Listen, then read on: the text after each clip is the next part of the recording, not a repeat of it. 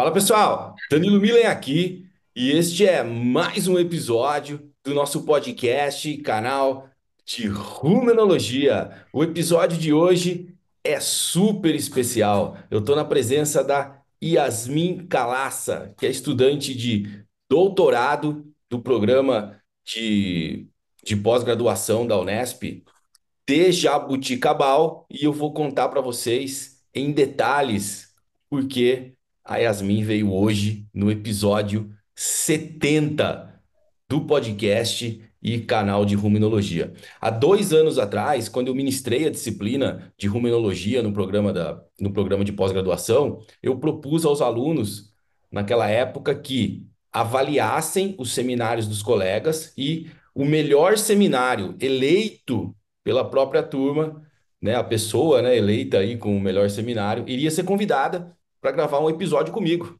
aqui no canal de Ruminologia. E na época, a Kênia Alves, que está no episódio 33 aqui do canal de Ruminologia, veio até aqui e a gente conversou um montão sobre eficiência metabólica e microbiana, que foi o tema que a Kênia escolheu há dois anos atrás. E esse ano, quando eu ministrei a disciplina de Ruminologia para os alunos da pós-graduação dos programas de Botucatu e Jabuticabal, a Yasmin, que está aqui com vocês, foi eleita entre os seus pares, né, né, Yasmin, como o melhor seminário e prontamente aceitou o nosso convite e veio até aqui para conversar conosco. Yasmin, muito obrigado pelo seu tempo.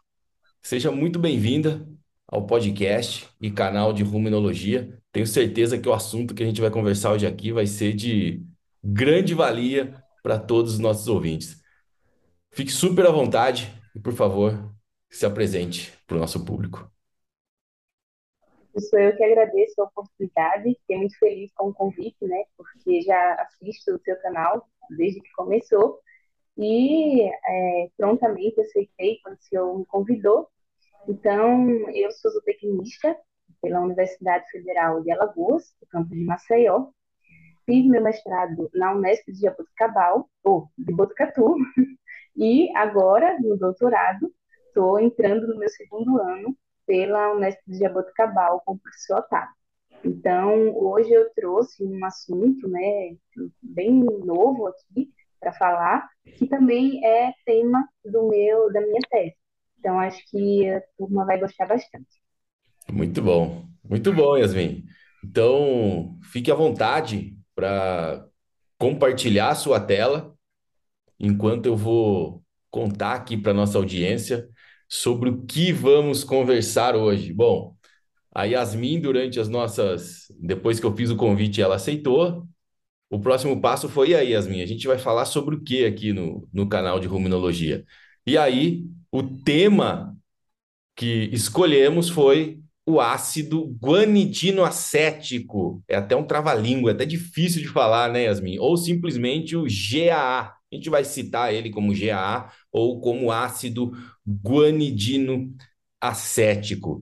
Tenho certeza, viu, Yasmin, que muito, muita gente aqui que escute e assiste né, o canal de rumenologia nunca ouviu falar no tal do ácido guanidino acético. Explica para gente. Faz uma definição assim breve sobre o que é essa substância. Perfeito, professor. Então, é, o ácido guanidino acético, ou também chamado de guanidino acetato, passou, passou, guanidino acetato ou até glicosiamina, ele é um, um composto aminoácido alfa, que são aqueles ligados a um carbono mais próximo. E ele é o único precursor da creatina. Por sua vez, né, a creatina ela é um, uma molécula importante na ressíntese de ATP. Então, o GA está envolvido no metabolismo energético das células, sendo importante para é, o ATP de todo o corpo, né?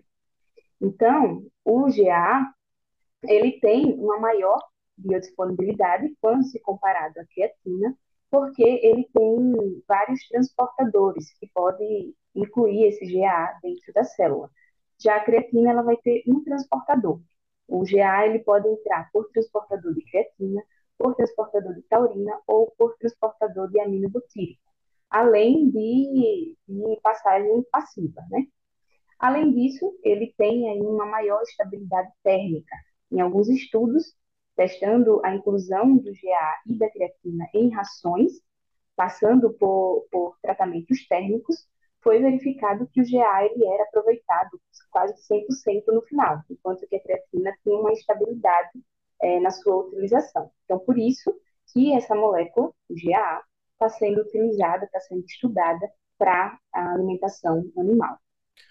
Muito bacana, Yasmin. Só, só para a gente deixar, deixar claro para nossa audiência, né? A creatina que a gente está falando aqui é a mesma creatina que o pessoal usa para ir na academia, né? Muita gente toma lá para dar mais força, para interferir, né? Dar uma ajuda no, no metabolismo energético, né? Não é mesmo? É a mesma creatina, certo?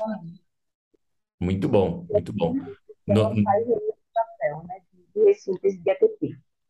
muito bom. E o GAA, ou ácido guanidino acético, ele entra como precursor da creatina, ou seja, a intenção é fornecer o GAA ao invés de fornecer a creatina para os animais ruminantes, já que a creatina é mais instável, né? Ba- basicamente o GAA, que é o que é o precursor, ele é mais estável durante a digestão, durante o metabolismo, e a gente, né, vai abordar isso, né, durante esse nosso bate-papo. Para quem está no, no, no Spotify, pessoal, a Yasmin preparou slides assim muito bacanas para quem gosta de bioquímica, fisiologia, tem um montão de esquema. Corre lá para o YouTube depois para assistir e ver todos os esquemas aí que, que, que essa apresentação aqui da Yasmin mostra. Muito bom, muito bom, Yasmin. Eu acho que está claro aí o que é o ácido guanidino acético, e eu acho que a gente pode falar um pouquinho agora, né, sobre o modo de ação. O animal consumiu o GA. E aí, o que que acontece? Em termos metabólicos, e depois a gente vai falar do rumen, hein? Vamos falar primeiro fora do rumen, o que que acontece, mas depois a gente vai falar do rumen? Esclarecer logo o que que é isso, né? Então, é, a síntese do GA e da creatina, ela vai ocorrer aí em dois passos, né? No, nos rins, no fígado e no músculo, a creatina ela se transforma em fosfocreatina. Aí, nos rins, acontece aí a utilização de dois aminoácidos, a arginina e a glicina, onde um grupo amino da arginina vai ser transferido para a glicina. Isso por meio de enzima arginina-glicina aminotransferase. Então, a glicina, quando ganha esse grupo amino, se transforma em GAA. E essa reação ocorre aí a sobra, né, de ornitina, que é justamente a que faz o feedback negativo para a enzima HAT, para que ela vai, vai para que ela diminua a síntese de GAA. Ou seja, quando a gente dá o GA pronto para o animal, essa fase é pulada, essa fase de, de síntese do, dos rins é pulada e não há esse feedback negativo é, para parar né, a síntese de GA. Muito bom. E também, e também economiza arginina, né? Exatamente. Para produzir GA naturalmente, precisa queimar arginina, né? E essa queima de arginina é controlada pelo acúmulo da ornitina, né? Ou seja, a ornitina, na verdade, não deixa que, né, indefinidamente a arginina seja queimada, até porque é um aminoácido super importante, né? No, no, no metabolismo, principalmente de síntese proteica, né? Exatamente. É. até falar um pouquinho disso. Legal. E, e aí, e aí, Yasmin, é, com relação à ornitina, né? Eu fiquei pensando aqui, né? E aí aquela, aquela coisa de, de cientista maluco, né? É, a ornitina, a gente está falando do rim, né? Mas a ornitina, ela é um, né? Ela tem um ciclo presente aí no, no fígado, né? Então, o ciclo da ornitina, o ciclo da ureia, é o ciclo que recicla a amônia que vem do rumen e retransforma essa amônia em em ureia, né? Gerando ornitina, né? Então, eu fico pensando se é, o GAA utilizado em dietas com, é, com alta proteína, se a gente não vai ativar muito o ciclo da ornitina no fígado, e aí perder, né, esse detalhe de você fornecer o GAA, não utiliza arginina, não acumula ornitina, mas a alta proteína associada ao, ao GAA, né, pode gerar, né, mais ornitina no, no, no, no fígado e acabar, vamos dizer assim, amenizando, né, o, o efeito proposto do, do, do GAA, né? Eu eu acho que não, não sei se deve ter alguma coisa com isso, mas seria uma coisa legal de estudar, né? Associar o GAA a diferentes níveis de, de, de proteína na dieta. Hum, é interessante mesmo. Tudo vai depender da dose, né? Do GA e da proteína que, que você vai usar também. Claro. Então, passando é, aqui, né, o GA, cai na corrente sanguínea, chega até o fígado, e no fígado ele vai ganhar aí um grupo metil, por meio da enzima guanidino acetato é, metiltransferase, vai transferir da molécula S-adenosilmetionina, que é um derivado da metionina, um grupo metil para o GA, e esse GA ele é transformado em creatina. E aí, nessa reação, vai sobrar aí moléculas de S-adenosil homocisteína, que é uma molécula que, se acumulada em grande quantidade, pode gerar um quadro de hipo é, homocisteína e pode ser tóxico para um animal, pode acarretar em problemas, em doenças né, do sistema nervoso central, aumentar aí as reações oxidantes do corpo é, e também doenças de, do sistema reprodutivo. Então, esse também é um cuidado qual a dose que a gente vai fornecer para o animal, para que não age essa, essa, esse acúmulo de homocisteína. Muito bom. E, e, e, a homocisteína, quando a gente vai no médico e ele pede lá um montão de exame para a gente, a homocisteína ela é um marcador inflamatório, né? Dentre vários que se tem aí, ela é um marcador inflamatório. Então, se tiver acúmulo de homocisteína, pode ser um indicativo de que o animal está inflamado ou o status mais alto, né, a maior concentração de imuno de, de homocisteína pode colaborar, na verdade, exacerbar, né, um problema inflamatório, né, ou qualquer outro problema aí que, que pode estar relacionado com esse acúmulo, como você bem disse anteriormente. Exatamente. E aí, o último passo, né, a, a creatina, por ter um caráter não iônico, ela cai aí na corrente sanguínea, chega no músculo, nos tecidos alvos, principalmente no músculo, que é onde ela está em 95% da sua concentração, no músculo esquelético, e ela vai ser fosforilada, vai se transformar então em creatina fosfato. É, e esse fosfato ele pode ser doado para a molécula de ADP para se transformar em ATP, que é a nossa molécula energética, né? Vai servir aí como energia para o corpo. Então, basicamente, seriam esses três passos, assim, mais importantes, né, para a gente falar da síntese de GA e de creatina. Então, com isso que eu falei, né, da, da utilização do glucose metil, é, pode haver, como o GA está fornecendo ele pronto e ele utiliza muitos grupos metilos para a síntese de creatina, pode haver aí uma deficiência de grupos metilos no corpo e isso pode gerar um desequilíbrio, pode, pode gerar um, um desequilíbrio antioxidante né, e aumentar a inflamação do corpo. Além disso, outro problema que pode acontecer é o acúmulo da homocisteína, como a gente falou, que é um marcador né, de, de inflamação do corpo, pode gerar vários problemas inflamatórios no, no doenças do sistema nervoso central. É, e aí o problema é justamente quando ela se acumula, né? Porque essa homocisteína ela é até importante aí para a transformação de glutationa, que é um antioxidante importante do nosso corpo. Então, a gente precisa ver é justamente a extensão desse acúmulo dessa molécula.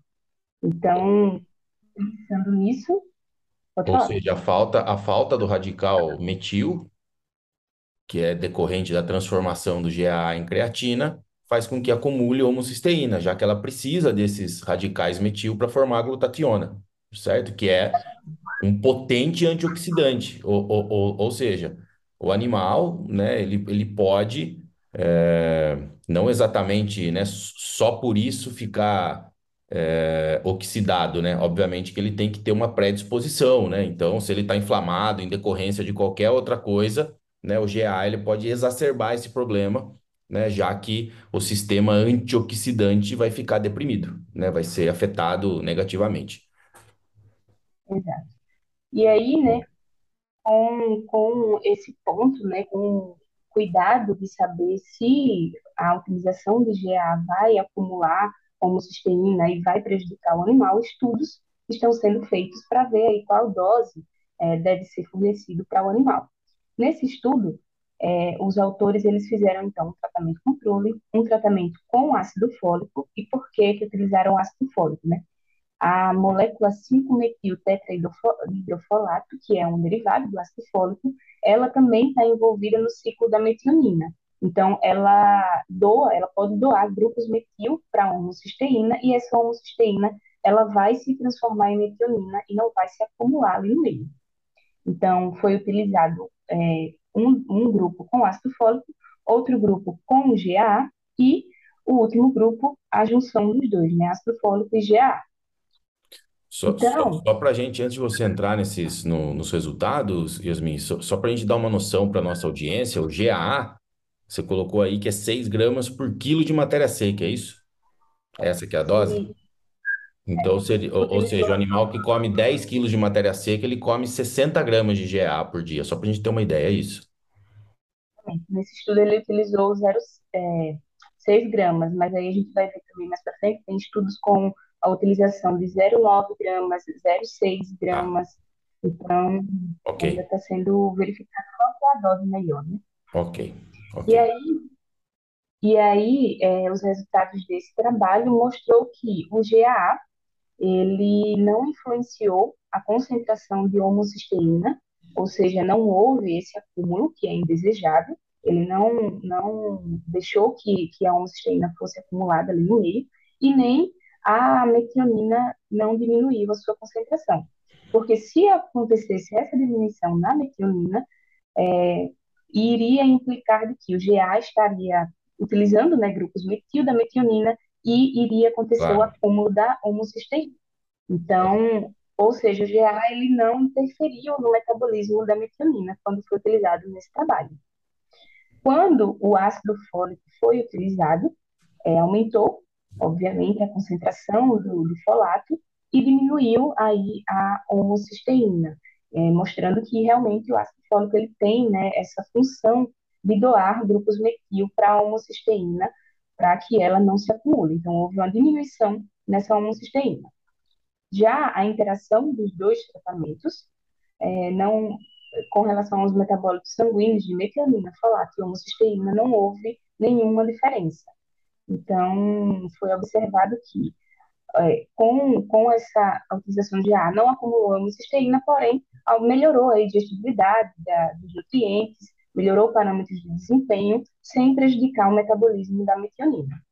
Eu achei, eu achei interessante esse trabalho, principalmente o delineamento, né, o fatorial 2 por 2 aí, né, o estudo de adição, né, ou de ácido fólico ou de GA. É, eu achei interessante porque, né, pô, tá testando GA e tem-se né, tem-se a ideia, como você disse, né, que dependendo da dose ele podia consumir metionina, né, ou consumir o metil, né, da, da metionina e gerar o acúmulo de homocisteína. Isso não aconteceu. E aí, eu acho que os pesquisadores tomaram cuidado de colocar o ácido fólico junto, porque o ácido fólico é certeza que ele, né, que ele ia mostrar esse efeito, né, de redução da homocisteína, né?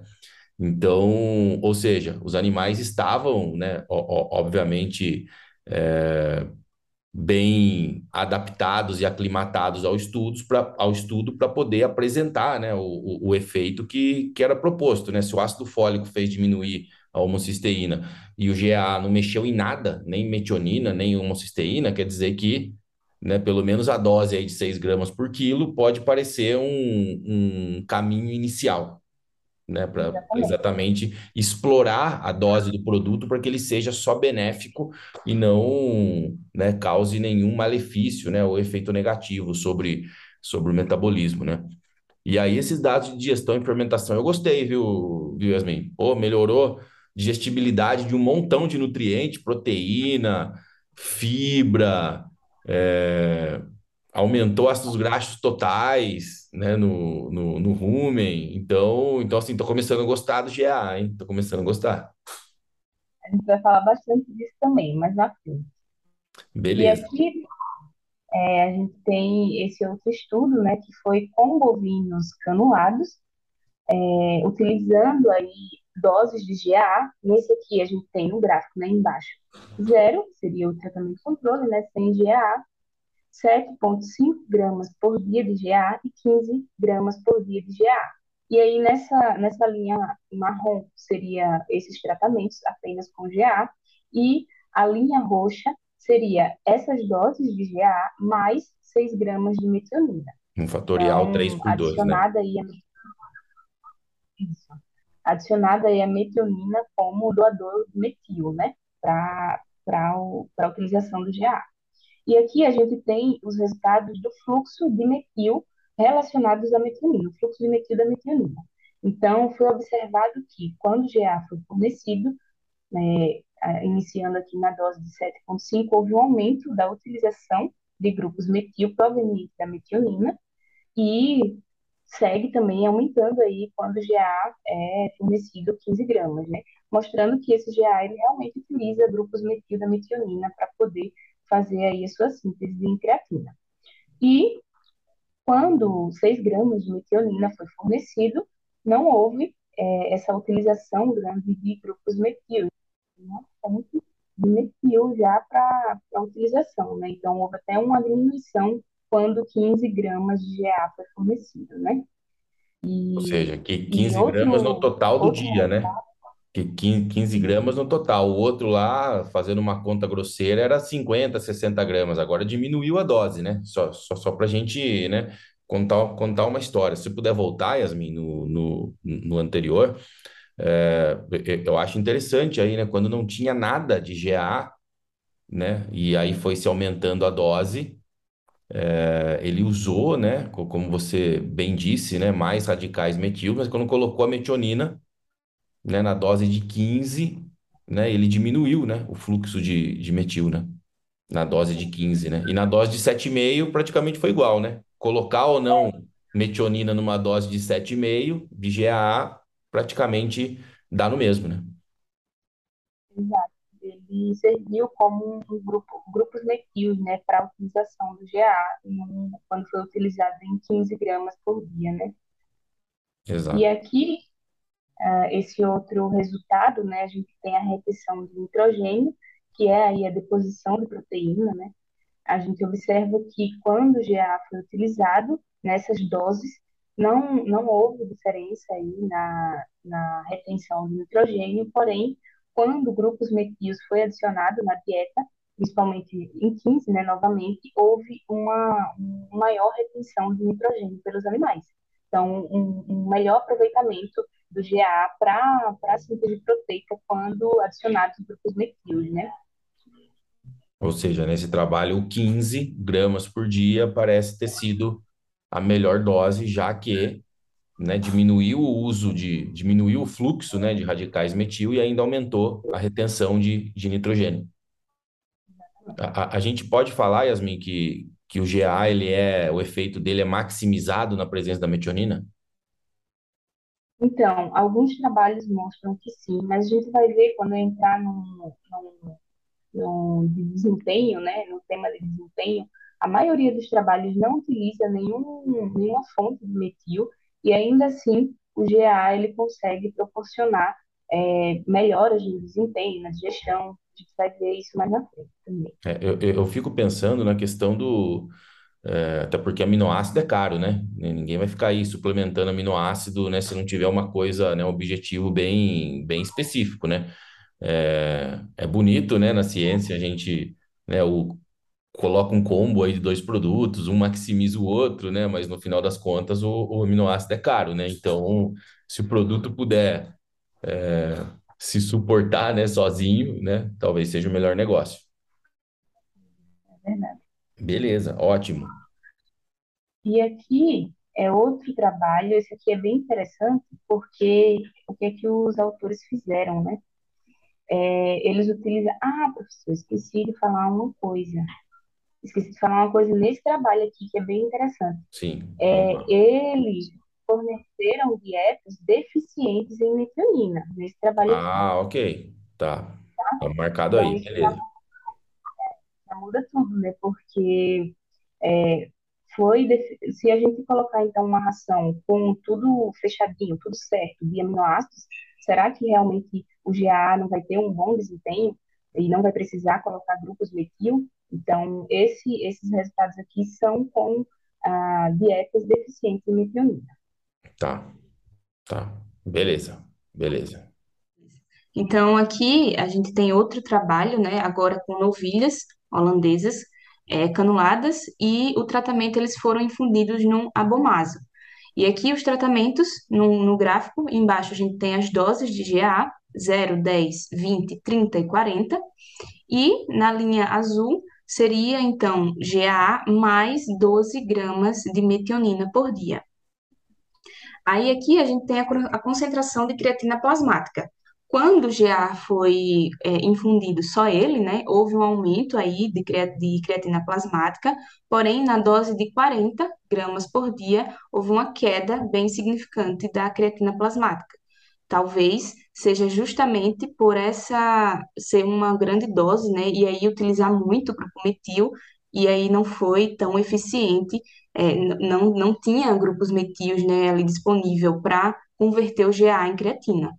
Já quando o, o fornecimento de metionina é colocado na dieta, essa dose de 40 não tem essa queda tão, tão grande, né? Então, é, o, o, fornecimento de grupos metios proporcionou aí que houvesse um aumento na concentração de creatina plasmática com a utilização do GAA, nesse caso. É, o interessante desse trabalho é ver que é ver que mesmo com a suplementação de metionina, as doses de 10, 20 30, né, é, elas foram maiores sem metionina, né? A concentração de creatina foi maior sem metionina, né? Exatamente, foi. Então, o que a gente conversou antes, né, como você mencionou, né, no outro trabalho que tinha deficiência de metionina, aí o GA responde à presença de metionina, mas quando tem uma dieta que não tem deficiência, que, que aparentemente está balanceada, né, em termos de, de aminoácidos, ele, ele consegue se sair bem, né, sem, sem uma ajudinha, né, de, de um radical metil externo, né. Exatamente, sem grupos metis, né. Muito bom. Aqui a gente tem também a concentração de homocisteína, então, mostra justamente que na dose, a partir da dose de 30, né, há um aumento significativo de homocisteína, um acúmulo daquela homocisteína que a gente já falou anteriormente. E quando há o grupo metil aí na dieta, na, é, cai né, essa, essa concentração Claro. de grupos metil Uhum. na dose de 30 e de 40, mostrando mais uma vez a eficiência aí da, desse grupo metil para transformar a homocisteína de volta à metionina, né? Ou seja, talvez nesse caso, né, Yasmin, o 10, o 20 e o 30 ficaram mais altos em termos de creatina, provavelmente não tem diferença entre eles, ou seja, mais o 30 já aumentou a homocisteína, ou seja, talvez, Bastante. né, trabalhar com 10 ou 20 a gente está começando a funilar, né? Eu, eu tô É, fazendo essa exatamente. leitura, né, para exatamente a gente afunilar a dose. Talvez a gente falou primeiro lá de trabalhar com 50, 60, depois no, né, falou 15, agora parece que aí 10, 20, né, gramas por dia, né, já que a homocisteína, né, foi aumentada, né, na dose de 30, né? Foi aumentada, isso. Muito E bom. a concentração de GA, né, que aumentou quando o GA foi fornecido, ah, mais acentuadamente quando eh, comparado àquele, àqueles tratamentos que recebeu o grupos metil. Então, foi um aumento linear à medida que foi aumentando as doses de GA, o, a- o acúmulo de GA de plasmático foi, foi aumentando também. E, e, o, e o azul aí é a metionina, né? O É, azul é GA com metionina. Será que pode ter algo, eh, a presença da metionina, apesar da suplementação do, do, do, do GA, eu estou imaginando que da onde vem esse GA adicional, né? Quando você não coloca a, a metionina, né? O que que acontece? Das duas, uma, ou é mais, ou, ou tem mais GA sendo produzido pelo mecanismo normal que você já mostrou com queima de arginina, ou a metionina uhum, exerce algum efeito que inibe essa conversão.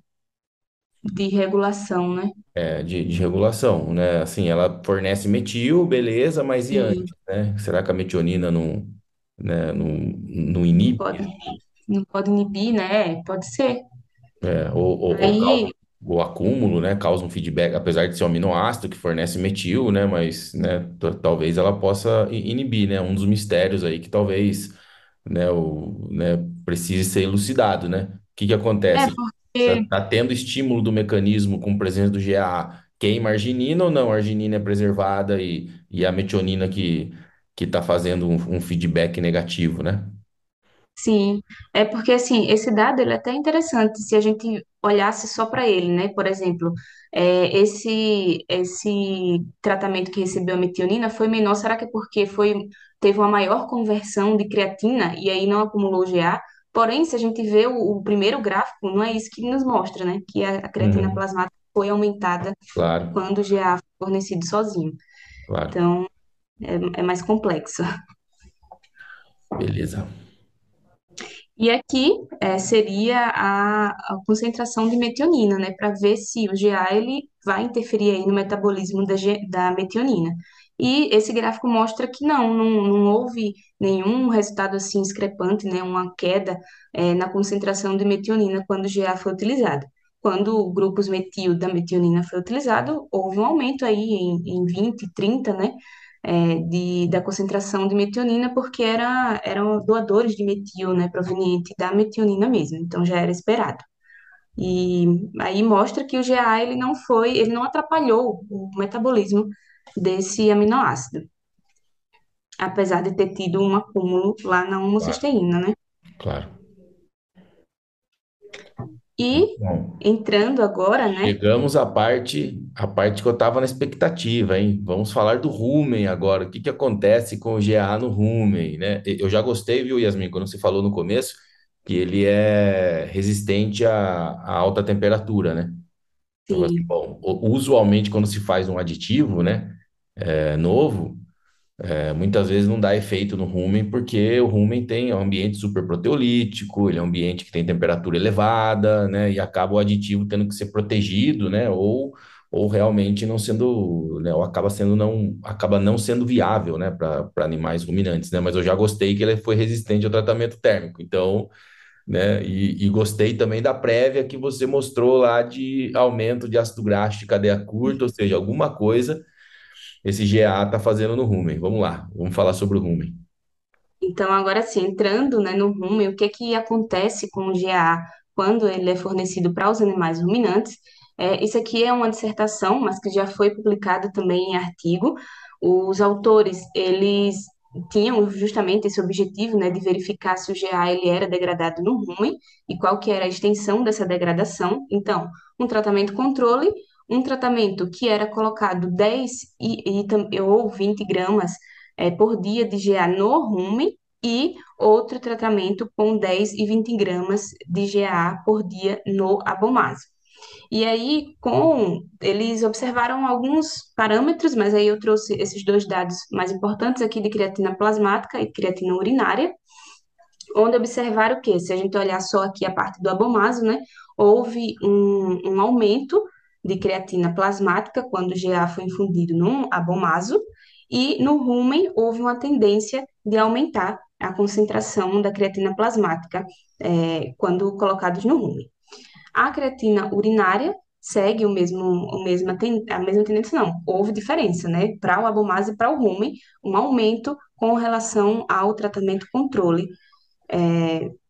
na utilização do GA. Então, com esses valores, eles quantificaram, colocaram em, em cálculos, é, utilizando valores de creatina plasmáticas, eles é, acharam valores de 47% na degradação desse, desse, dessa molécula, e quando utilizaram os valores de creatina urinária nos cálculos, acharam aí uma, um percentual de 49% de degradação. Ou seja, a gente tem aí aproximadamente que 50% do GA que é fornecido para o animal, que é suplementado para o animal, ele foi degradado no rumen. Ou seja, ainda tem um efeito, ele tem um efeito ruminal dos 50% que é degradado no rumen, mas tem 50% que passa pelo passa e é aproveitado para o e animal. que É, pode ser exatamente, aproveitado pelo sistema do animal, que a gente já conversou aqui anteriormente, lá para o rim, para o fígado e tudo mais. Muito bom. exatamente.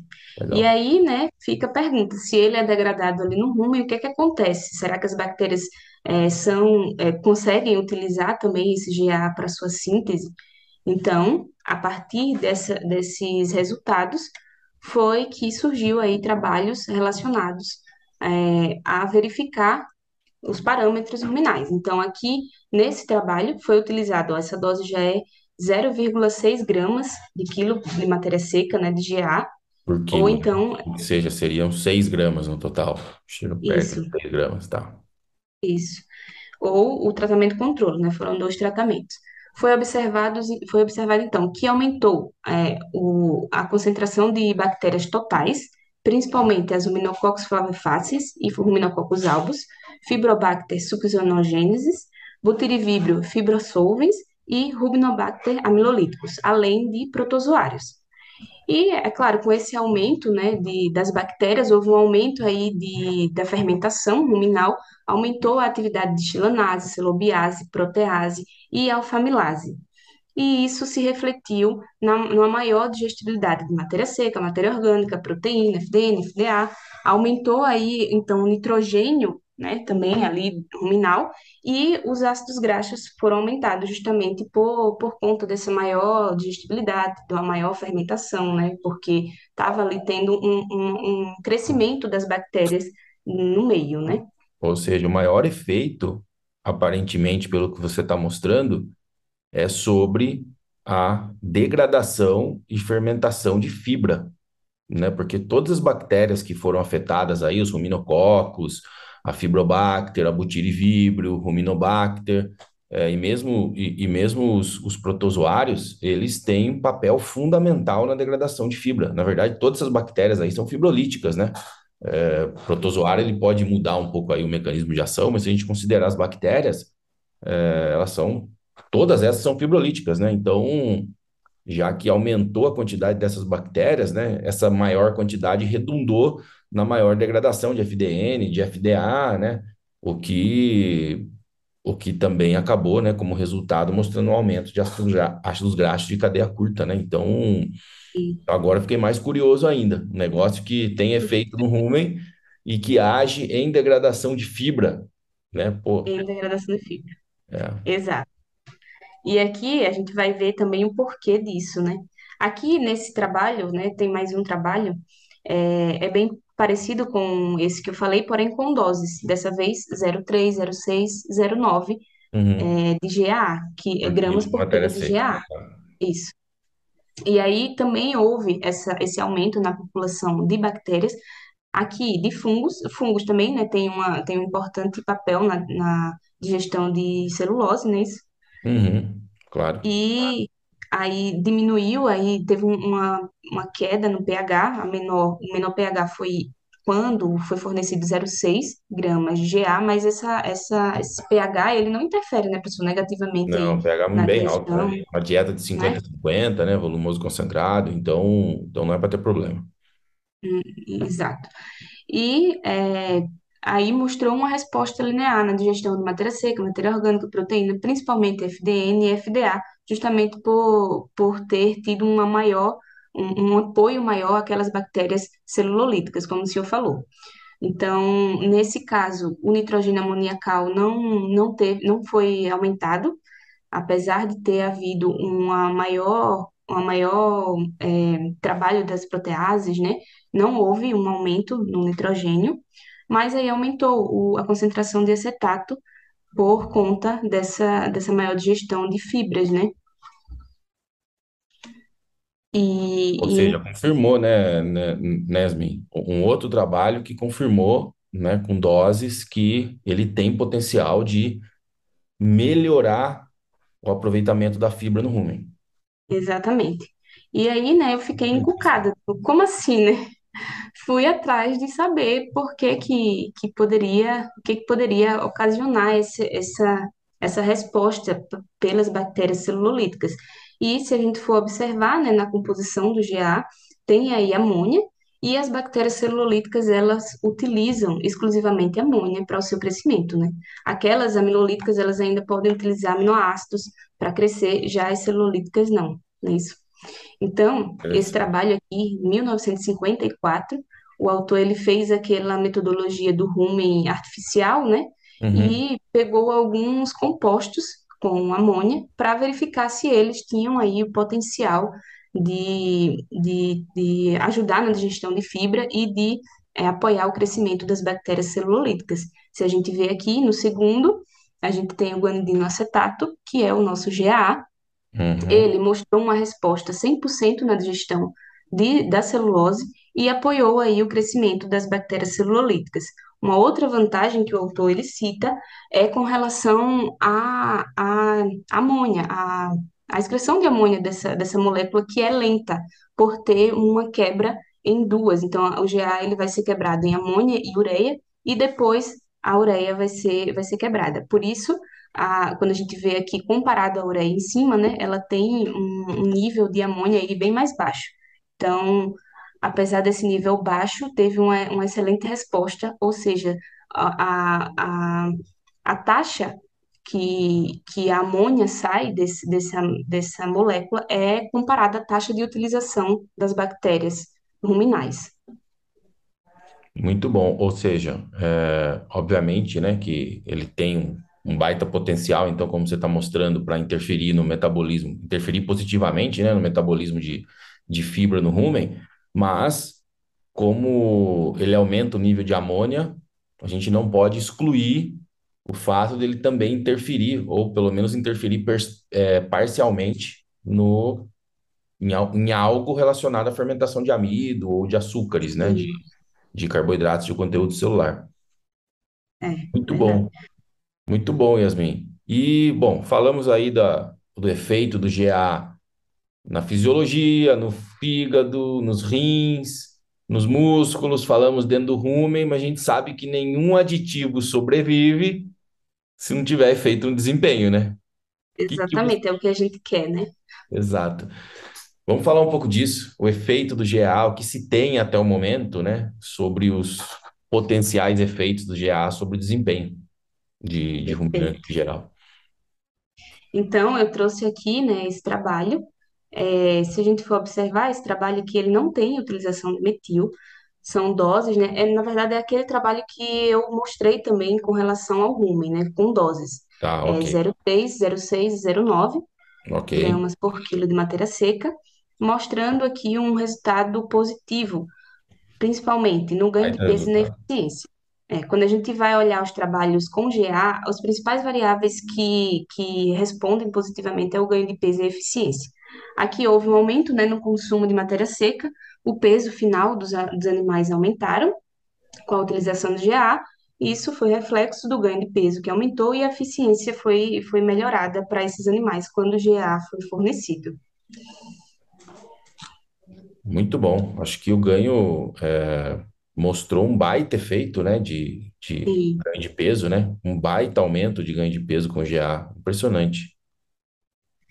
Exatamente. E aqui, nesse trabalho também, é, com cordeiros dessa vez, e a dose 0,9% de GA. Aqui a gente tem os valores, então, de peso corporal, né, final, foi bem maior para os animais que estavam sendo, estavam consumindo GA. Além disso, a- o peso de carcaça e o rendimento de carne refletiu aí na, na utilização do GA. E também a área de olho de lombo, que é uma medida aí, né? É, quanto maior essa área de olho de lombo, maior seria o rendimento de carcaça, o rendimento de carne, foi maior para os animais que estavam consumindo o ácido guanidino acético. Não tem, não tem resultado em relação a. Esse não é gordura, né? Não tem resultado em relação à espessura de gordura, né? Não tem. Hum, é- é- eu tô achando interessante, porque lá no começo a gente falou, pô, o cara usa creatina para ir na academia, né? Supostamente é para estimular a síntese muscular, né?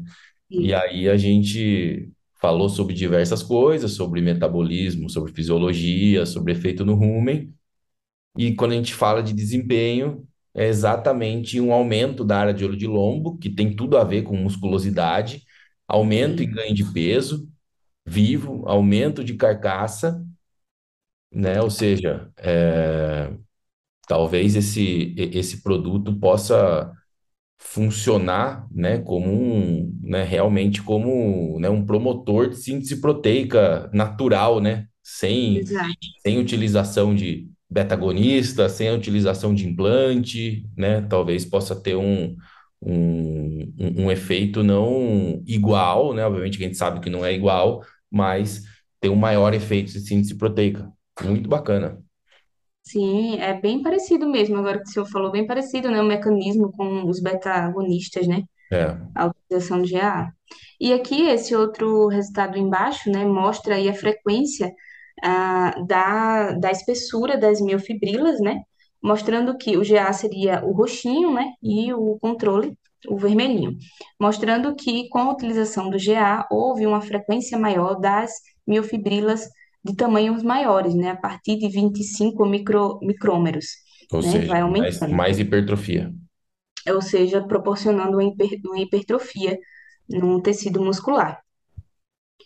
E aí, por que, né, que, que pode haver esse resultado aí de hipertrofia muscular? Aqui só um parênteses bem rápido.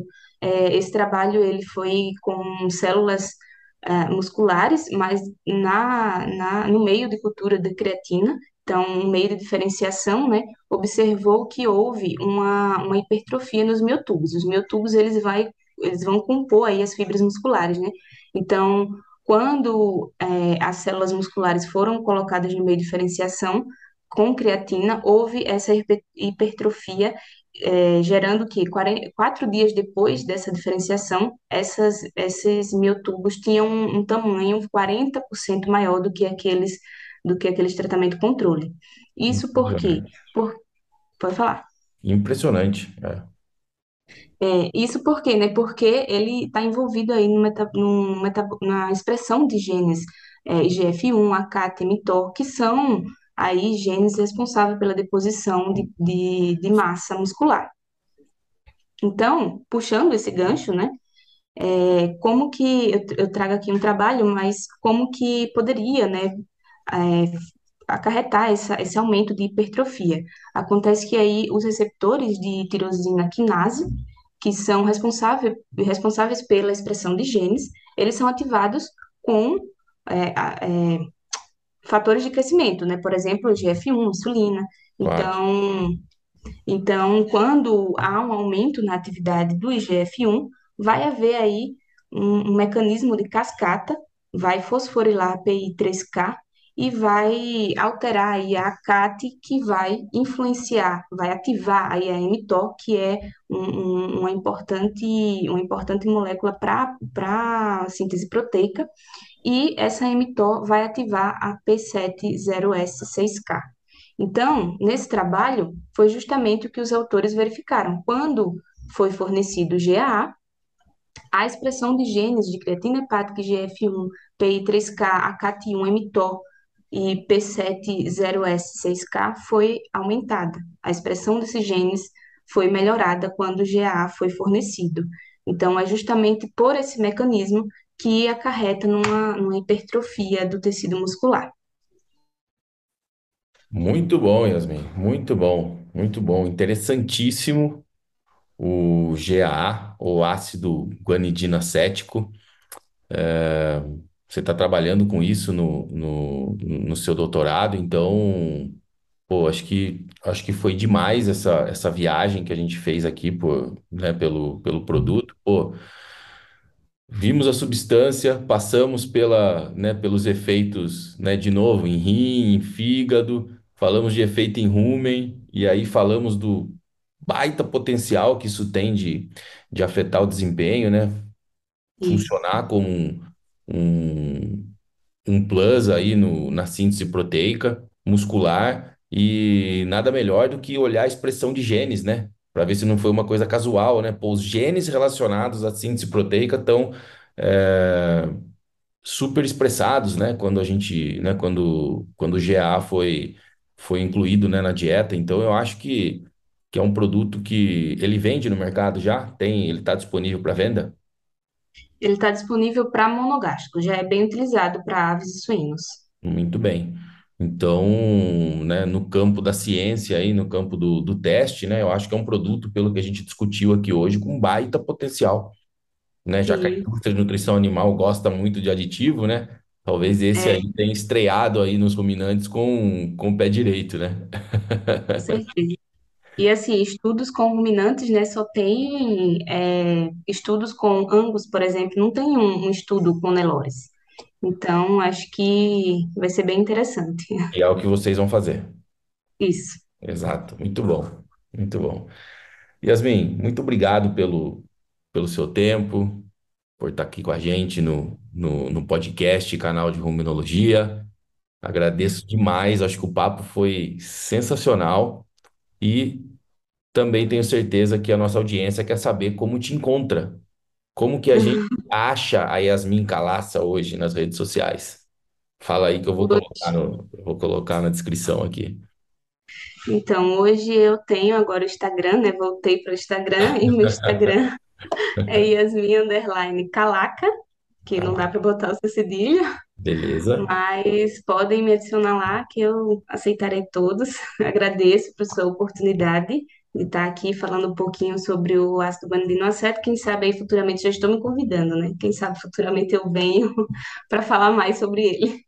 Beleza, ótimo. Já está super convidada para gravar uma, uma parte 2 quando tiver os resultados. Exato. Muito obrigado, viu, Yasmin?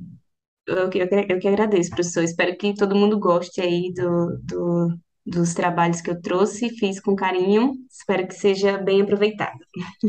Com certeza. Um abraço. Abraço.